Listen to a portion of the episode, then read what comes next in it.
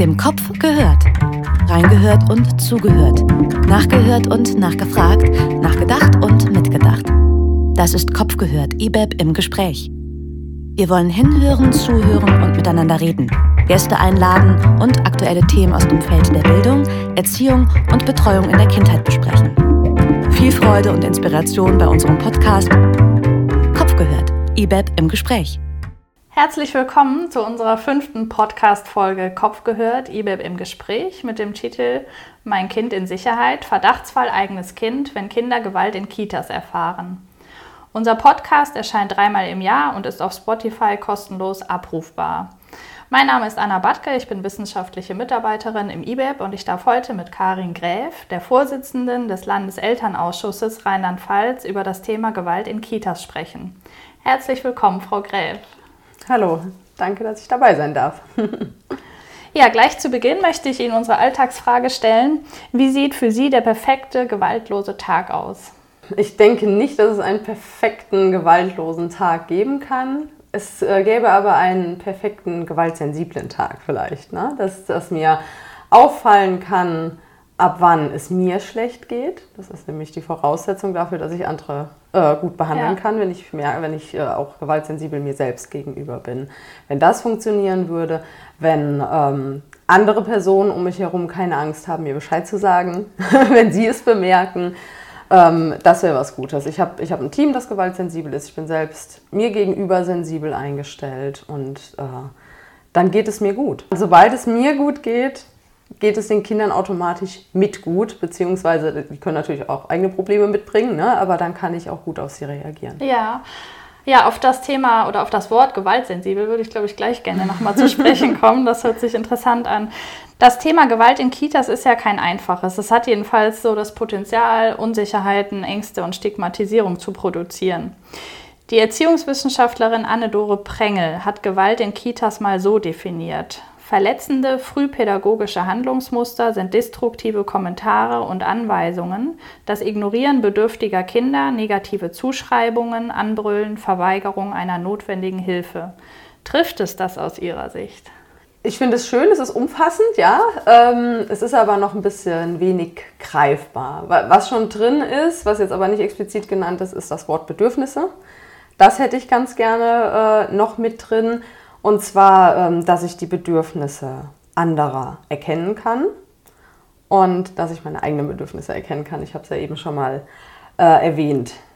Wenn ich das nämlich nicht kann, da steckt eine ganze Menge Gewalt drin. Und ich würde jetzt hier an der Stelle aber auch sehr gerne all diese Dinge, die benannt wurden, in praktische Beispiele packen. Ne? Also was kann denn mhm. da tatsächlich passieren? Zum Beispiel, das Kind muss am Esstisch sitzen bleiben, bis es ausge getrunken hat, bis es fertig gegessen hat. Dann kenne ich ein Beispiel, da hat ein Kind vor versammelter Mannschaft nichts vom Nikolaus bekommen, weil es ein böses Kind ist. Ja. Oder umgekehrt, die guten Kinder kriegen vor versammelter Mannschaft Gummibärchen, weil sie toll aufgeräumt haben. Das ist Gewalt. Strafpuzzeln. Ne? Ähm, das Kind hat sich ein Spiel ausgesucht, das eigentlich nicht altersentsprechend ist. Und jetzt muss es das zu Ende puzzeln. Und es darf nichts anderes mehr tun diese Kleinigkeiten mit, ach komm, du bist schon groß, du kannst das doch oder du musst das jetzt machen. Das ganze Hetzen, um den Zeitplan einzuhalten. Ähm, auch andere Dinge wie, ich creme ein Kind nicht ein, wenn es raus in die Sonne soll, äh, weil ich Angst habe, dass ich versicherungstechnisch Probleme bekomme. Mhm. Das alles sind Formen von Gewalt gegen Kinder und einiges davon wird ja Mikrogewalt genannt. Und das ist halt die, die Gewalt, wo alles so anfängt, die ignoriert wird, wenn sie gegen Kinder geschieht, die Erwachsene dann erkennen, wenn sie gegen sie selbst gerichtet wird. Ich nehme jetzt mal das klischeehafte Schwiegermutterbeispiel. Die Schwiegermutter, die mit ihren Blicken und mit ihren Gesten einen wahnsinnig macht, einen, ne, das nennt man dann Psychoterror und da wird es sofort erkannt. Macht man das gegen Kinder, fällt es nicht so schnell auf. Ne? Und das Fatale an dieser Mikrogewalt ist, dass sie schon gesellschaftsfähig geworden ist und dass sie ja in der Masse, also wenn das jeden Tag passiert, trotzdem massiv schadet, dass sie aber auch dann die Schritte zu der großen, für alle erkennbaren Gewalt kleiner machen. Mhm. Das ist dann eine geringere Hürde, immer mhm. weiterzumachen. Und es macht halt auch Kinder langfristig, wenn sie dann erstmal keine Kinder sind, viel leichter zu tätern, wenn es für sie normal war, ah. im Alltag mhm. all das immer zu erleben. Sie haben eben von dem bösen Kind bei Nikolaus gesprochen. Beobachten Sie da so eine duale Sichtweise, die die Kinder aufteilt in die guten und die bösen Kinder, die die Probleme machen und die, die gut mitlaufen? Ja, nicht in jeder Kita mit diesen Wörtern. Ja. Aber es ist schon äh, dieses, dieses Kind ist anstrengender und dieses macht halt schnell, was ich gerne hätte. Das, ist, das sind die guten Kinder, die im Grunde das machen, was ich gerne hätte als Erwachsener. Das ist jetzt natürlich nicht, es, es gibt Kitas, die sind schon gewaltsensibel, die merken, wenn sie das machen. Eine Kita, die sagt, das passiert bei uns nicht, da würde ich immer hingucken, da würde ich ganz genau hingucken. Wir sind alle Menschen und jemand, der behauptet, das passiert gar nicht, ähm, der will wahrscheinlich so einen Teppich des Schweigens über die Situation legen. Da wäre ich sehr mhm. vorsichtig mit. Hat also die eigene Einstellung, die eigene Kultur in der Kita auch viel damit zu tun, ob Gewalt an Kindern passiert? Ja, definitiv. Es ist, es ist ja im Grunde immer, was man selbst mitbringt. Das ist, wie ich in meiner Kindheit geprägt wurde, wie ich im Moment in der Umgebung geprägt wurde und die allgemeine Haltung. Äh, wie positiv oder negativ sehe ich denn gerade meine, meine Umgebung, meine Welt? Und wir haben ja gerade im Bereich Kita jetzt einen großen Umbruch. Wir haben den Fachkräftemangel. Das heißt, wir haben die große Tendenz, nicht mehr besonders positiv in die Zukunft zu blicken. Und überall da, wo das Überhand, Überhand gewinnen konnte, beobachten wir schon, dass da mehr Gewalt stattfindet. Auch wenn wir jetzt natürlich nicht mit der Kamera in jeder Kita dabei sind. Mhm. Aber die Zusammenhänge sind schon relativ klar. Wenn man sich selbst machtlos fühlt, und das ist es im Grunde momentan, wenn man sich machtlos fühlt, dann ist halt das Risiko groß, dass man das nach unten weitergibt. Jetzt, aber dagegenüber will ich wenigstens sagen, wenigstens hier soll es funktionieren. Ne? Ja. Und das ist ja jetzt unabhängig, dass das, da schere ich mal alle Erwachsenen über einen Kamm. Ja. da sage ich jetzt nicht, das machen nur die Fachkräfte oder das machen nur ja. die Eltern ja. oder so. Ne? Das, das ist schon eine Tendenz, die jeder Mensch hat. Und das meine ich eben mit dem Gewaltsensibel. Ich muss nicht sagen, ich muss dafür sorgen, dass ich diese Tendenzen nicht mehr habe, sondern ja. ich, muss da, ich muss hingucken und schauen, wo habe ich sie denn, damit ich damit arbeiten kann. Es ist aber ja relativ schwierig, die Ursachen zu packen. Claudia Theobald, Vorsitzende des Kita-Fachkräfteverbandes Rheinland-Pfalz, hat zum Anstieg der Fälle von seelischen und körperlicher Gewalt Folgendes gesagt. Da spiegelt sich das Absinken der Professionalität wider. In den Kitas gibt es immer weniger Fachkräfte und mehr Hilfskräfte. Bei weniger Professionalität ist man schnell überfordert. Das wäre ja jetzt so eine strukturelle Ursache. Wie sehen Sie das? Ist das eine Thematik, die Sie auch aus Elternsicht schon mal beobachtet haben? Ich möchte jetzt erstmal differenziert hingucken. Also erstens mal, ich habe es ja gerade schon gesagt, wenn ein Mensch überfordert ist, neigt er schon dazu, dass er dann nicht so reagiert, wie er es tun würde, wenn er eine ja. Facharbeit drüber schreiben sollte. Ja. Und da darf man auch nicht weggucken. Es sind momentan aus unterschiedlichen Gründen viele Menschen sehr überfordert. Aber was ich schon mal nicht bestätigen kann, ist, dass äh, die Sache mit den Hilfskräften, die Beispiele, die ich gerade genannt habe, die haben alle bei Fachkräften stattgefunden. Nicht, manchmal sind die Hilfskräfte sogar deutlich liebevoller mhm. als manche Fachkräfte. Viele von diesen Fällen sind auch nur rausgekommen, weil mutige Hilfskräfte dann nicht weggeguckt ah, ja. haben. Ja. Oder es sind Fachkräfte gewesen, ähm, da gab es keine Hilfskräfte in der Kita was vielleicht auch ein Grund war, warum sie so überfordert gewesen ja. sind. Ja, das, deswegen würde ich hier nicht sagen, weil Hilfskräfte da sind, äh, sind wir überfordert und so weiter. Aber das Absinken von Professionalität insgesamt, ja, das beobachten wir auch in manchen Kitas. Andere Kitas ziehen zeitgleich kometenartig vorbei und steigern ihre Professionalität. Mhm. Da findet man ja schöne Beispiele, wenn es um den Kita-Preis geht oder Konsultationskitas. Die machen sich auf den Weg, aus dieser, ähm, ja, aus dieser Unmündigkeit raus. Mhm. Ne? Ich, ich bin unzufrieden mit meiner Situation und, und jetzt lebe ich aber ja in Deutschland. In, Im Jahre 2023. Ich habe hier Möglichkeiten. Mhm. Und es gibt halt welche, die sehen diese Möglichkeiten und die gehen diesen Weg. Und dann wird es immer besser und besser. Und es gibt welche, die leben halt in einer Umgebung, wo sie da gar nicht den Blick drauf kriegen. Da würde ich mir halt auch Fachberatungen wünschen, die dafür sensibel sind und da hingucken. Es gibt nämlich schon Anzeichen, wo man sagt, es ist kein Beweis dafür, dass hier irgendwas total schief läuft, aber wenn sowas passiert, sollte man schon mal genauer hingucken. Und das ist immer, wenn es ums Abwiegeln geht. Ne? Wenn jemand kategorisch abwiegelt, muss man genauer hingucken. Wenn jemand ähm, die Familien, die Eltern als Störfaktoren in der Kita sieht. Wir haben jetzt einen Trend dazu, dass viele Kitas so starre Abholzeiten machen, weil sie sagen, wenn die Eltern dauernd kommen, ist das, stört mhm. das den Kita-Alltag. Ne? Mhm. Da, da würde ich schon mal ganz genau hingucken. Ne? Äh, auch, auch wenn man sich schnell nicht gewertschätzt fühlt, weil jemand überhaupt gesagt hat, da ist irgendwas passiert, das Thema ist es angesprochen worden, dann fühlt er sich direkt nicht gewertschätzt. Das sind auch Sachen, wo man sich selbst mal beobachten kann. Wie, wie, schnell bin ich denn beleidigt, wenn ich kritisiert werde? Wenn mhm. ich schnell beleidigt bin, äh, sollte ich vielleicht mal an meiner Persönlichkeitsentwicklung arbeiten. Mhm. Macht auch sehr viel Spaß, wenn man erstmal dabei ist. Ne? Aber da sind halt wirklich, da sehe ich die Fachberatungen wirklich, die haben viel Macht, das ins Positive oder ins Negative zu steuern. Einige denken, dass sie selbst machtlos sind, tragen dieses pessimistische, diese pessimistische Haltung ins Feld mhm. und merken gar nicht, wie viel sie dadurch ausbremsen. Wie äußert sich dann der Pessimismus? Dass sie selbst sagen, ähm, das macht ja alles keinen Sinn und die da oben hören uns einfach nicht zu und macht, setzt auf keinen Fall Hilfskräfte ein, das, dann wird es ja noch schlimmer für euch. Ne? Also das sind ja Ratschläge, die tatsächlich von Fachberatungen auch kommen mhm. an die, an die äh, Basis. Und dann, dann hat eine Fachkraft natürlich auch gar nicht die Ambition, weil der, Fach, äh, der, der Fachberatung wird vertraut. Mhm. Die, viele Träger sind jetzt nicht unbedingt pädagogisch ausgebildet, die vertrauen auch auf das Wort der Fachberatung. Und wenn von der eins kommt, nö, ach, das ist jetzt nicht so schlimm dem Kind gegenüber gewesen, dann glaubt der das. Und dann sind die Eltern die Querulanten, die es gewagt haben, das Thema aufzubringen. Ja.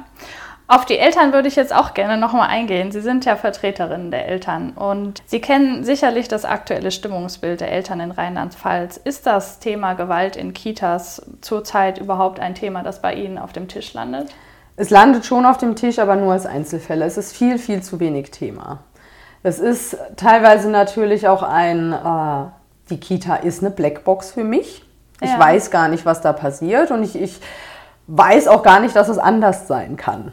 Ja, wir kennen ja im Grunde immer nur die Kita, in die wir gerade gehen. Und äh, es gibt so einige, die nach dem Wechsel einer Kita sagen, ich wusste gar nicht, dass das möglich ist, dass ich hier einfach rumlaufe und mir das alles angucke Ach, und ne, auch mal eine Viertelstunde in der Kita bleiben kann, um das Kind abzuholen ohne dass es sofort heißt, äh, du bist abgeholt, schnell und jetzt und deine Mutter hat es bestimmt eilig. Ne? So, das äh, sind so, das, das, sind so die Kitas, die die Eltern schnell wieder raushaben wollen. So läuft da ja. die Situation ab. Aber ansonsten ist es halt wirklich, man hofft ja auch darauf, dass es gut läuft.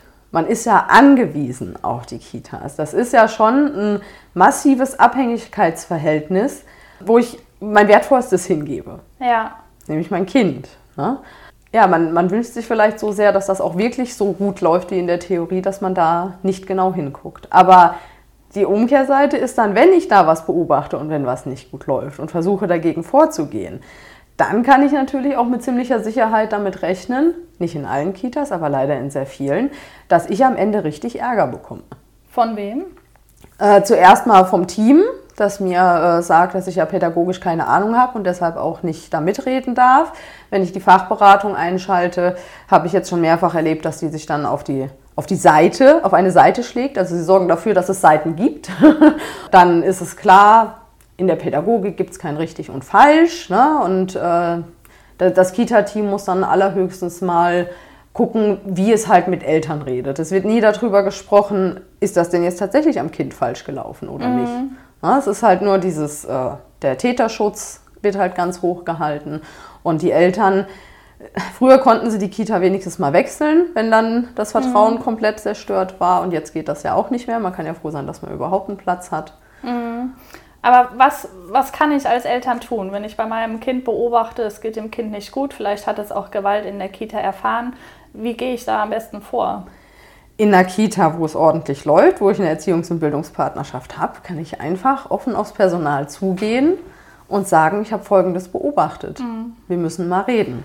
Und dann würde dem auch offen begegnet werden und dann würde man auch wirklich versuchen, eine Fallaufarbeitung zu machen. Und nicht ein, ich beschwichtige euch jetzt irgendwie. Das, das passiert aber leider in sehr vielen Fällen. Und die Fälle, die uns als Lehrer erreichen, äh, da ist es halt wirklich schon total eskaliert, dass die Eltern dann überhaupt nicht mehr wissen, was sie machen sollen, weil sie sollen jetzt quasi den äh, Betreuungsvertrag gekündigt bekommen, weil der, weil der Träger sagt Vertrauensbruch. Dabei wollten sie nur ihr Kind beschützen. Ist das ein Argument, Vertrauensbruch, warum man so einen Vertrag kündigen kann? Genau, ja.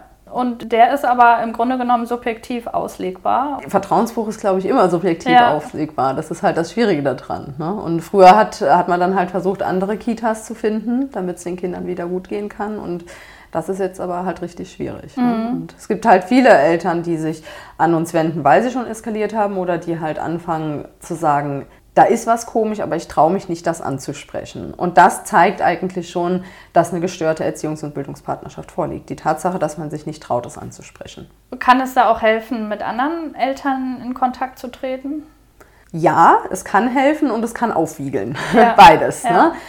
Das kann allerdings in einer Kita, wo eine Erziehungs- und Bildungspartnerschaft wirklich umfassend gelebt wird, gar nicht passieren, das Aufwiegeln. Da kann es wirklich sein, wir tauschen uns aus und wir haben vielleicht auch schon ein bisschen Fachkenntnis erworben, dadurch, dass äh, die Kita regelmäßig mit uns darüber spricht und dann kann es dadurch besser werden. Überall, wo das nicht funktioniert, wo Eltern sich tatsächlich hochschaukeln, weil ein Kind über den Zaun geklettert ist oder sowas und sie dann Angst haben, dass es demnächst in den Teich fällt oder so. Das kann nur dann passieren, wenn die Kita für mich eine Blackbox ist. Wenn ich nicht weiß, was passiert denn da eigentlich und in welcher Gefahr schwebt mein Kind denn. Mhm. Deswegen auch hier eine professionell gelebte Elternmitwirkung. Also die ganz normalen Eltern, die im Alltag der Kita teilhaben können, die institutionalisierte Elternmitwirkung dass der Elternausschuss wirklich in Kontakt mit allen Eltern ist, bei allen Themen von Anfang an einbezogen wird, eine, Prozessentwicklung wirklich stattfindet gemeinsam. Da kann sowas eigentlich gar nicht passieren. Da ist man wirklich auf Augenhöhe, da wird Druck rausgenommen und der Druck ist ja letztendlich das, was uns Gewalt gegen Kinder anwenden lässt. Also würden Sie auch sagen, dass der Schutz des Kindes vor allem auch darauf baut, dass das Kita-Feld, das Kita-Team, das Kita-System gut miteinander kommuniziert und alle Beteiligten, also Eltern, pädagogische Fachkräfte, Kita-Leitung, Träger, Fachberatung mit einbindet? Ja, denn alles, was wir von unseren, von und für unsere Kinder wollen, fängt ja bei uns selbst an. Mhm. Ja, dieses, äh, ich, ich äh, pauke etwas in dich rein, funktioniert ja nicht. Es mhm. muss ja das Vorleben sein. Und da muss eine Kita quasi, die, die es nicht schon sind, offener werden offener dafür, was ist denn überhaupt das Team, in dem ich arbeite. Es ist nämlich nicht nur das Fachkraftteam. Es sind die Hilfskräfte mit dabei, es sind äh, die Praktikanten, die mit dabei sind, es sind die Eltern, mhm. es ist die mhm. komplette Verantwortungsgemeinschaft, auch der Träger. Dieses als Träger lehne ich mich jetzt mal zurück, weil ich bin ja kein Pädagoge, das muss aufhören. Jedes einzelne Thema, selbst wenn der, mein Gegenüber die Fachkraft dafür ist, geht mich ja trotzdem etwas an. Und da, da muss ich mitreden und da muss ich auch ler dazu lernen wollen das ist äh, für mich auch wirklich eine Grundvoraussetzung, bei den gegebenen Rahmenbedingungen wirklich gut arbeiten zu können. Warum glaube ich das? Weil es Kitas gibt, die das so machen. Und da ja. läuft es. Sie haben eben das Wort gewaltlos durch gewaltsensibel ersetzt. Heißt das im Umkehrschluss, dass es gar nicht unbedingt einen gewaltlosen Umgang gibt oder geben kann? Ich denke, komplett gewaltlos wird nicht gehen, weil wir Menschen sind und weil wir nicht ununterbrochen mit äh, dem höchsten Energielevel arbeiten können. Mhm. Also, sobald wir müde sind, sobald wir hungrig sind, sind wir ein bisschen pumpiger als sonst. Aber richtig schön wäre halt auch dem Kind gegenüber, wenn ich da, wenn ich so gewaltsensibel bin, dass ich das bemerke. Dass ich merke, jetzt habe ich aber gerade pumpig mit dir geredet. Ich glaube, ich muss mal was essen. Ich gehe jetzt erstmal was essen. Dadurch merken die Kinder ja auch, wie man reflektiert. Das kann man ruhig in der Unterhaltung mit dem Kind machen. Man kann auch äh, das Kind gewaltsensibler machen, indem man Geschichten vorliest. Ne? Heidi, Fräulein Rottenmeier und dann redet man natürlich darüber. Warum war das jetzt nicht in Ordnung, was Fräulein Rottenmeier gemacht hat? Und darf das Kind sich wehren? Darf Heidi jetzt so frech sein und sagen Nein? Ne? Mhm. Darüber kann man sprechen, das ist ja auch gewaltsensibel. Und darüber kann man halt die Gewalt, die unausweichlich passieren wird, die kann man wieder ausgleichen. Die kann man quasi nutzen, um den anderen stärker zu machen und auch sich selbst stärker zu machen.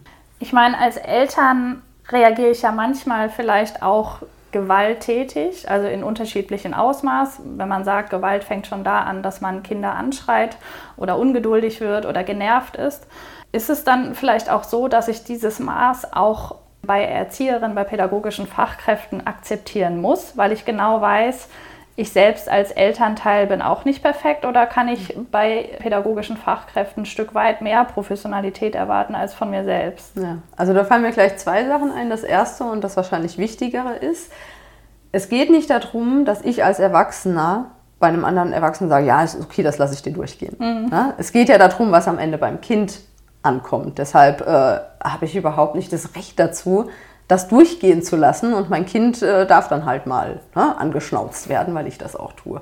Und es darf halt nicht darauf hinauslaufen, weil ich äh, Gewalt anwende, darfst du es jetzt auch und dann schaukelt sich das so schön hoch. Das heißt nicht, dass wir nicht Verständnis füreinander haben können. Und das wäre es halt. Verständnis in Kombination mit einem genauen Hinschauen und Aufarbeiten. Das wäre wahrscheinlich einer der besten Ansätze. Der zweite Punkt ist, ja, die Anforderungen an eine pädagogische Fachkraft sind höher. Mhm. Das sind sie. Sie haben eine Ausbildung da drin gemacht, sie haben einen expliziten Schutzauftrag. Die Gewalt in Kitas, sie hat auch spezielle Dimensionen, die das nochmal deutlicher machen.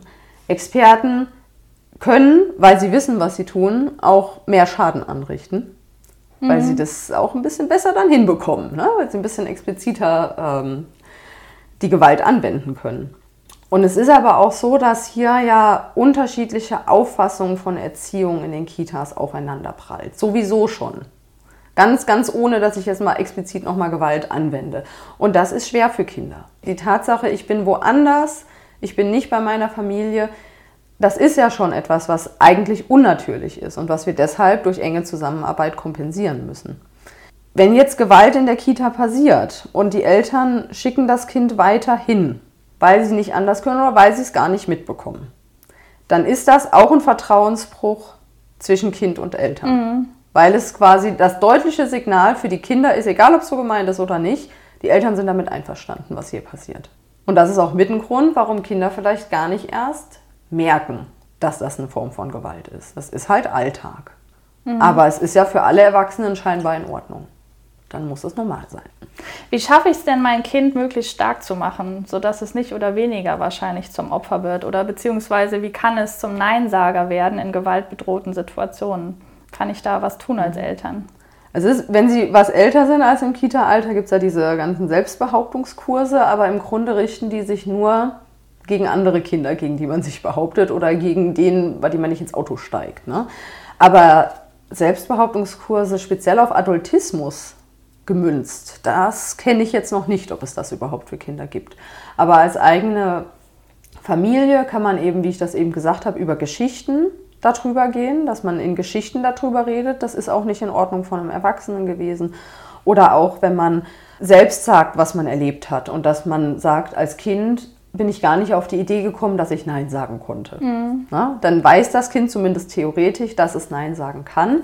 Wir müssen aber auch immer im Blick halten, es ist gar nicht die Aufgabe des Kindes, die Erwachsenen zu hinterfragen, also die Entwicklungsaufgabe. Das Gehirn ist in diesem Alter noch nicht so weit, dass es grundsätzlich hinterfragt, was die Erwachsenen mhm. tun. Das, das nennt man dann Teenagerphase, mhm. wenn das anfängt. Ne?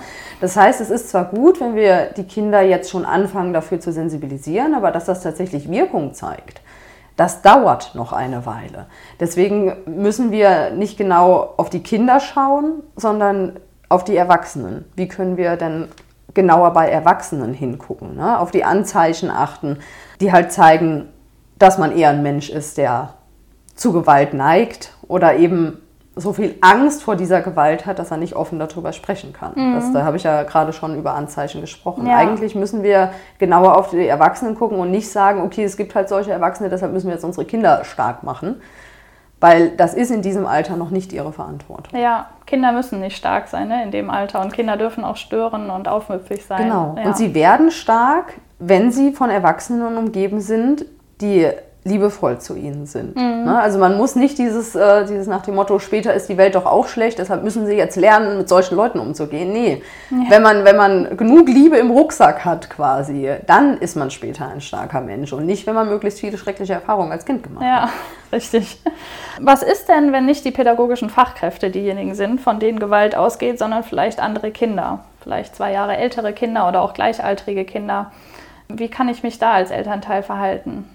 Auch da, wenn die Kita bereits an sich, also die Kita, die komplette Verantwortungsgemeinschaft inklusive der Eltern, gewaltsensibel ist, das heißt, wir haben schon mal vor diesem konkreten Fall über das Thema gesprochen, am besten mehrfach, am besten gibt es verschiedene Workshops oder so, die man da machen kann, ähm, wo man theoretisch schon mal an dieses Thema rangekommen ist, ohne dass man selbst der Betroffene war dann ist es leichter damit umzugehen. Weil äh, momentan läuft es ja immer so, okay, das ist ein furchtbares Kind und jetzt muss das Kind irgendwie aus der Kita raus, damit die anderen Kinder geschützt werden und so, aber das ist ja nicht die Lösung.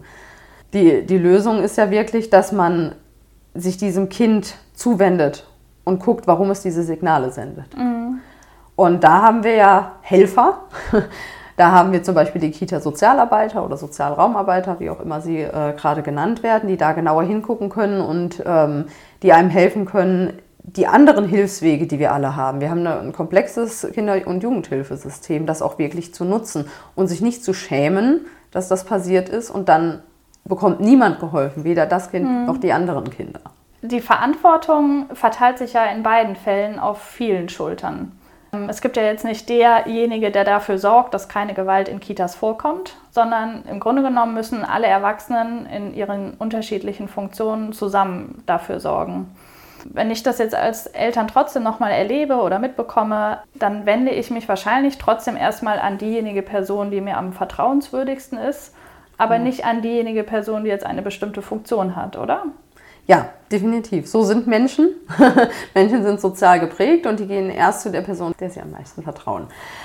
Das kann ich nicht ändern. Ich kann aber dafür sorgen, als Kita, dass ich zu diesem Personenkreis gehöre. Ja. Deswegen ist es so wichtig, an der Erziehungs- und Bildungspartnerschaft zu arbeiten, bevor was in die Brüche gegangen ja. ist. Habe ich schon eine vertrauensvolle Situation, dann kann ich mit all diesen Herausforderungen viel einfacher arbeiten. Und deswegen ist das keine On-Top-Leistung. Mhm. Das ist die Basis für alles andere. Wie ist das ähm, mit dem Kinderschutzkonzept. Es soll ja jede Kita nach Paragraph 45 ein Kinderschutzkonzept erarbeiten, um die Betriebserlaubnis zu erlangen. Darin ist dann unter anderem festgelegt, wie die Kita-Kinder bestmöglich vor Gewalt geschützt werden können. Reicht das aus Ihrer Sicht als formales Instrument aus, um Kinder besser vor Gewalt zu schützen? Das kommt jetzt auch wieder drauf an. Ich kann das natürlich runterschreiben, in die Schublade legen und das kann auch ein richtig tolles Konzept sein und dann hat das aber so gar nichts gebracht. Mhm. Es geht darum, wie erarbeite ich das Kinderschutzkonzept. Das ist der wichtige Hebel, worüber richtig viel erreicht werden kann.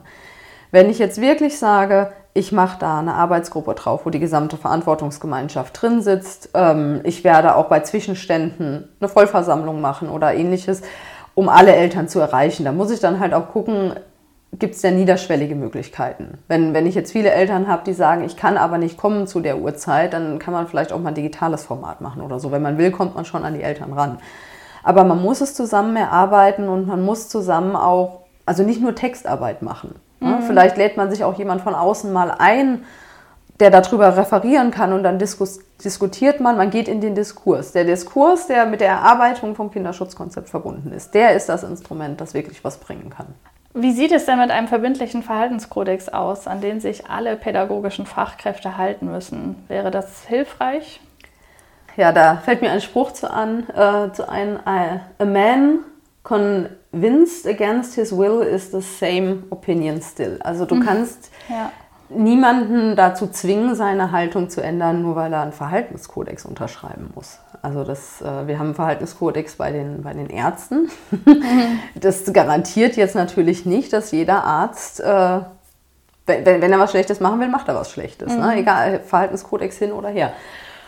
Ich denke eher, dass drumherum würde was bringen. Dass ich habe eine verbindliche Supervision. Ich habe Fachberatungen, die mutig sind und auch deutlich sagen, das geht hier gerade in eine falsche Richtung. Ne? Also nicht immer dieses, ähm, diese Haltung, ich mich mich da nicht ein. Mhm. So, sobald ich erkenne und sehe, dass was ist, geht es mich was an und dann sollte ich mich auch einmischen. Das, das ist was, was wir generell nicht nur in der Kita-Landschaft wirklich wieder in unsere Kultur reinbringen müssen. Das ist stark abhanden gekommen. Und dann natürlich die, die Elternmitwirkung ne? Und die Trägermitwirkung. Dieses ganze Meine Kita ist wirklich ein offenes System offen für andere Gestalter und offen für Leute, die einfach da reingucken. Ja, und sensibilisiert für alle Themen, auch die ungemütlichen. Vor allen Dingen die ungemütlichen, mhm. weil die sind ja letztendlich das, was uns momentan handlungsfähig macht. Ich als Landeselternausschuss fordern wir natürlich auch in vielen Punkten bessere Rahmenbedingungen. Aber man muss auch sehen, dass wir bei den aktuellen Rahmenbedingungen unglaublich viele Möglichkeiten haben, die wir gar nicht ausschöpfen. Mhm. Teilweise, weil wir sie nicht mal kennen. Und solange wir das noch nicht machen, ne, so wenn, wenn wir jetzt wieder bei den äh, bei, bei diesen Strafen in der Kita sind, ne, also das Kind muss den Teller aufessen, bevor es Nachtisch bekommt, aber wir fordern andere Rahmenbedingungen, bevor wir was wir haben nicht mal ausgenutzt mhm. haben. Ne? Das, äh, da, da muss man mal genauer hingucken und sich hinterfragen und dann halt auch alle alle Hilfe in Anspruch nehmen, die noch drumherum ist. Weil auch dann, wenn ich sage, in meiner Kita läuft es so schlecht, dass ich keine gute pädagogische Arbeit machen kann, dann bin ich in der Pflicht, überall bei allen Fachberatungen aufzulaufen. Dann, dann bin ich in der Pflicht, das zu ändern und nicht jeden Tag weiterzumachen. Mhm. Können Sie jetzt noch mal zum Schluss sagen, was Sie selbst unter einem gewaltfreien Umgang mit Kindern in der Kita verstehen? Auch aus Elternsicht? Ja, das, also im, im Grunde ist es das Gewaltsensible, das ich schon erwähnt mhm. habe. Und es, äh, gerade auch aus Elternsicht wäre es halt wichtig, auch gewaltsensibel zu werden. Ne? Mhm. Ne? Also, dass das wirklich, das, das komplette Kita-Team wird gewaltsensibel und nicht nur die Fachkräfte, weil ähm, es macht es ihnen schwerer. Es hilft natürlich, jede einzelne Person, die gewaltsensibel ist, hilft bei der Resilienz für ihre ganze Umgebung. Aber es macht es natürlich wesentlich einfacher, wenn man sich in einem Umfeld bewegt, wo die meisten so sind. Mhm. Und dann können auch alle so werden. Ja. ja das, das ist das, was wir halt brauchen, also den, den Stein des Anstoßes. Wenigstens einer, der sagt, okay, ich lebe das jetzt wirklich und ich nehme die anderen mit. Und sobald man selbst gewaltsensibel ist, kommt man ja auch auf so eine Beobachtungsebene sich selbst gegenüber. Das heißt, man ist nicht die Person, die handelt, sondern man beobachtet die Person, die handelt und entzieht in dem Moment ähm, sozusagen dem Handelnden auch so ein bisschen die Macht, oder? Ja, also beobachten ist für so viele Dinge, nicht nur für gewaltsensibel, für alles, was Persönlichkeitsentwicklung betrifft und für alles, was zwischenmenschlich ist, ein, ein ganz wichtiger Faktor, den wir verlernt haben, weil wir so viel sprechen. Mhm. Ja. Äh, also ein, ein gewaltsensibler Alltag in der Kita wäre wahrscheinlich etwas ruhiger, weil wir auch nicht dauernd versuchen, dem anderen unsere Vorstellungen oder unser pädagogisches Konzept überzustülpen, so nach dem Motto, wir müssen aber heute basteln und wir müssen aber heute den Stuhlkreis durchziehen oder sowas. Das würde auch die Fachkräfte, glaube ich, sehr entlasten, diese hohe Anspruchshaltung gegen sich selbst nicht zu haben, weil eine hohe Anspruchshaltung, egal von wem sie jetzt kommt, von mir gegen mich selbst, von außen, das ist auch Gewalt. Ja. Am Ende möchte ich gerne noch zur Gästefrage kommen. Für diese Rubrik am Ende der Folge überlegen Sie sich als Gast eine Frage, die Sie den Zuhörerinnen stellen möchten, die zur Reflexion und zum Austausch anregen soll. Fällt Ihnen da eine Frage ein?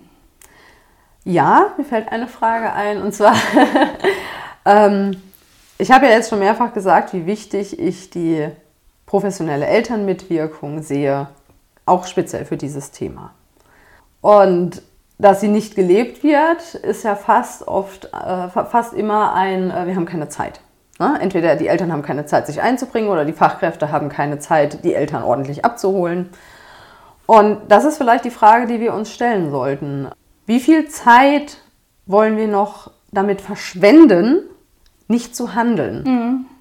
Und wie viel Zeit ist es uns wert zu investieren, wirklich eine bessere Welt für unsere Kinder hinzubekommen?